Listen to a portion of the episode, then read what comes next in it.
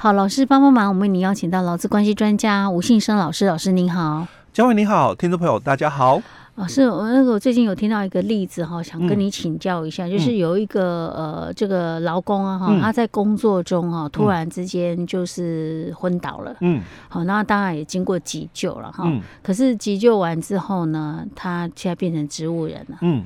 那这个老公的话，他是在工作中，他当时正在工作哦、嗯、发生的。对，他这个能算职业病吗？那就是职业灾害吗？其实这个问题点哦，在实物上真的有很多这个争议问题哦。嗯，就是说我们劳基法，他只讲了当劳工发生职业灾害以后哦，那雇主就必须依照劳基法五十九条的规定哦，予以职灾补偿。嗯哦，但是他。并没有去解释什么叫做职业灾害，嗯，哦，那实物上就会变成说，有些人他就认为说，那就应该依照我们的这个职业安全卫生法的规定啊，那来做判断才对啊。那也有人讲说不对啊，可是我们另外哦，这个劳工保险里面哦也有谈到这个定义啊，嗯。所以实物上就会产生哦，我到底要依照就是治安法的一个认定标准，嗯。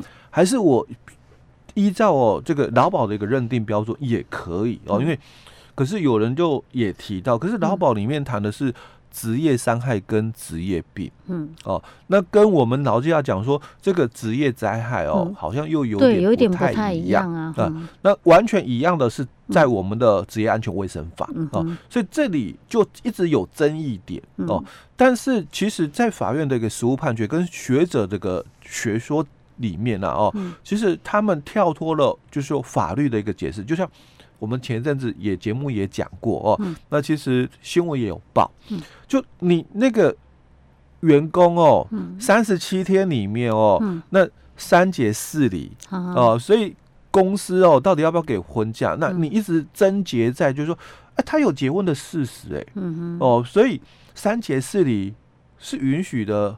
所以公司没有给婚假哦，嗯、要受罚吗？嗯、哦，所以有时候我们会跳脱法律上的一个解释的时候，嗯、就会谈到说，那我们就两个判断基础哦。嗯、第一个看的就是业务的一个执行呃起因性，嗯，哦，跟业务的执行性哦。嗯、但这两个哦，在学说里面都有不同的一个用词哦。那，主要哦都是谈到就是说，第一个业务起因性就是这个老公的、嗯。工作跟这个疾病之间有没有所谓的双因果关系？哦，那再来就看第二个业务执行性，它是不是正在工作的时候发生的？哦，那如果这两个都存在的时候，那它就是我们所讲的职业灾害。是哦，它是在工作中发生，这是毫无疑疑问的了哈。嗯，那那个你说业务那个是起因性哦。哎，起因性就是因果关系哦，他的工作会不会造成这么样的一个伤害？是哦，那如果说他大部分时间可能都是在坐着的，嗯，好，在处理一些文书作业的话，嗯，那这样算不算呢？所以坐着害我那个血压高啊，血脂高。所以后来我们才有所谓的过劳议题哦，以前没有 哦，我们以前没有，所以在我们劳保里面，它就有一个就是说伤病审查准则，嗯，哦，那我们后来的修法哦，我讲后来修法就一百年。以后的修法，他就谈到了说二十一条哦，被保险人哦疾病的触发或恶化哦，是跟作业哦有相当的因果关系的话，我们把你视为职业病。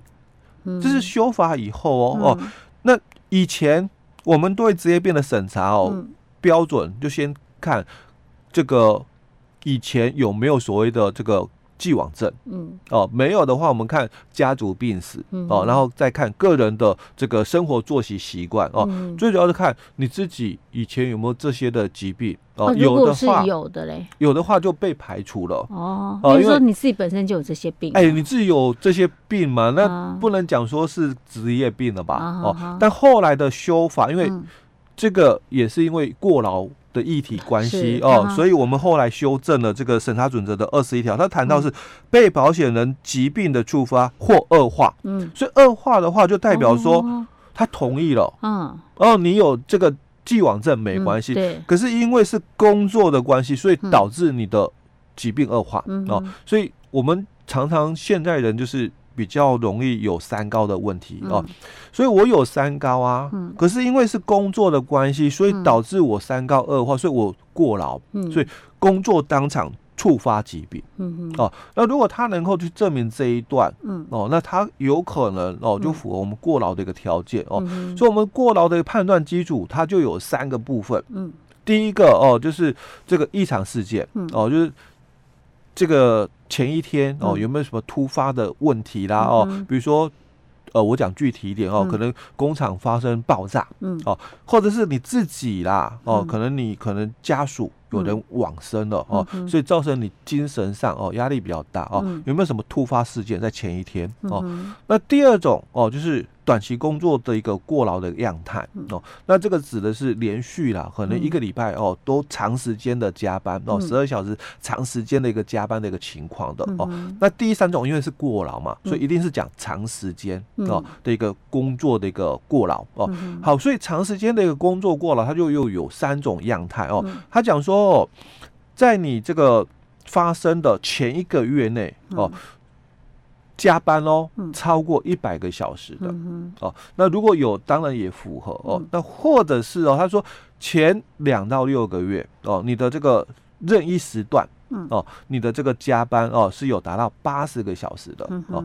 那或者第三种样态哦，他说前前一到六个月的任意时期哦，那你的平均加班有达到了就是四十五小时哦，而且伴随着有这个。工作压力比较大的一个样态哦，嗯、那这样的话哦，三种情况其中一种符合的话，嗯、那我们也会把它判定就是过劳。嗯、是啊，如果是过劳的话，那它可能就符合我们刚刚讲的二十一条的一个部分，嗯、就审查准则二十一条的一个部分。嗯、哦，但这个地方哦，也只是说它可能符合了劳保给付的一个条件啊、嗯哦。那有没有可能就是雇主？哦，也要给付，嗯，哦，那这个，因为我们的这个劳保，我刚刚讲过，业务的起因性跟业务的执行性，哦，两个有一个，嗯，那劳保给付成立了，啊，但是如果是要雇主，嗯，给付这个职灾补偿，哦，那这两个哦。哦，业务情形跟业务执行性两个都要有，同时都要有。对，OK，好，那我们不谈雇主这一块了，我们来谈的就是劳保给付部分。嗯，那假设他劳保给付，因为他是在工作中发生嘛，对，所以一定是可以申请劳保给付。那劳保给付有哪些呢？以他现在这种状况，如果他发生事故来讲，哦，因为是职灾，嗯，所以他可能就会有所谓的职灾的这个医疗的一个给付的一个部分哦，所以一般人是。看病嘛，我们拿健保卡，但是因为你是只灾，是。哦，所以你就拿的是只灾门诊单跟只灾住院单、嗯、哦。那所有的医疗费用，嗯、本来我们有自付百分之十的部分，嗯、那这个部分也不用负担了、嗯、哦。可能你只要付的是挂号费啊。好，那再来就是他可能这个不能工作，嗯。哦，因为从第四天开始了哦，不能工作期间，那包括了住院跟出院以后哦，不能工作期间，那我们都可以来申请哦两。年嘛哦，来申请这个劳保的这个职灾的伤病给付啊。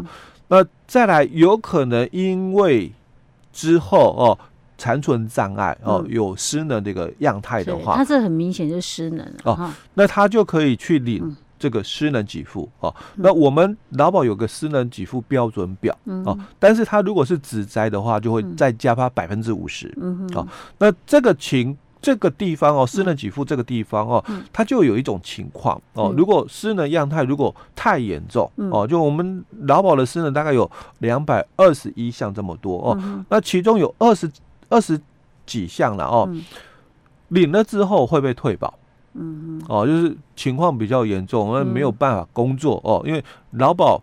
投保的要件就是你要能够工作嘛，你有工作你才能能够保劳保哦。所以他如果被判定就是失能哦，那没有工作能力了，终身没有工作能力了，他可能会被退保。是，那老师，那像他这种状况，可能就是会被退保。哎，对。那他会是马上把他退保吗？还是说两年之后再把他退保？呃，他请领了失能的话哦，就会被退保。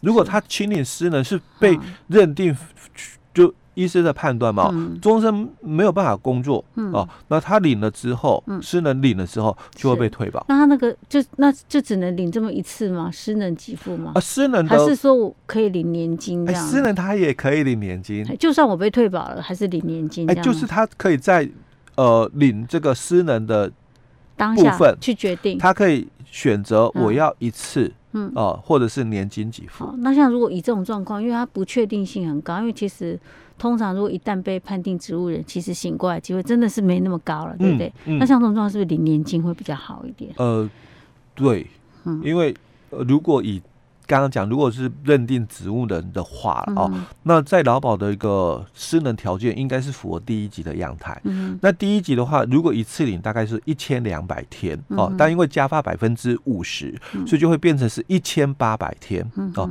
那一千八百天的话，我们大概以三十天算一个月嘛哦，嗯、那大概就是差不多是呃六十个月左右，嗯，哦六十个月左右哦，那。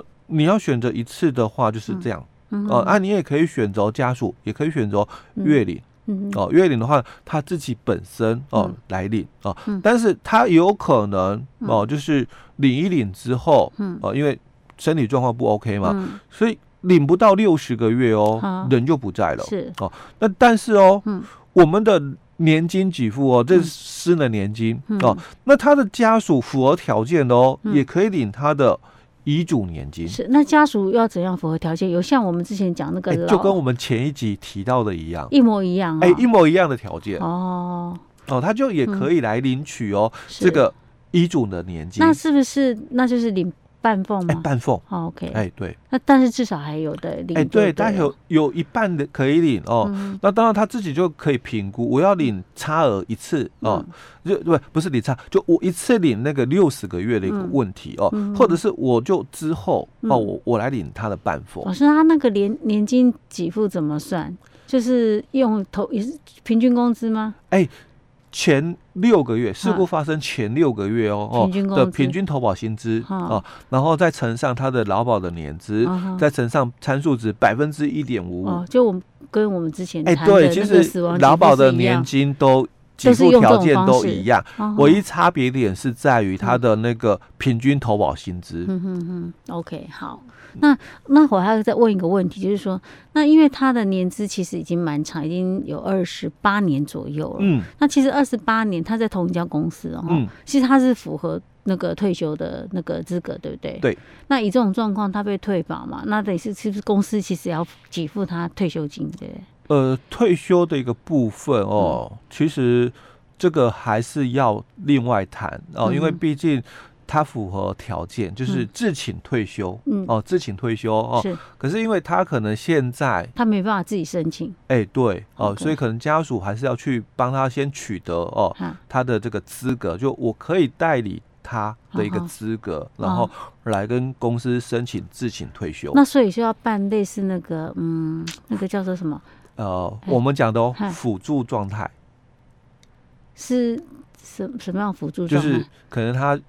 帮他做嘛，啊、这个宣告。哦，嘿，然后我取得资格之后，我帮他来办理这个自动离职、嗯。是。哦，所以不是说公司本身就要自就要自那个，就是直接帮他做结算这样子哈。哎、欸，其实公司主动我也是比较建议啦，嗯、因为毕竟这么多年了、嗯、哦，那公司还是要基于照顾老公的一个部分哦，嗯、那。虽然我们没有去做那个辅助的一个宣告，嗯哦，那其实公司啊，哦，还是应该要照顾老公啦。嗯，OK，好，老师，我们今天先讲到这里。好。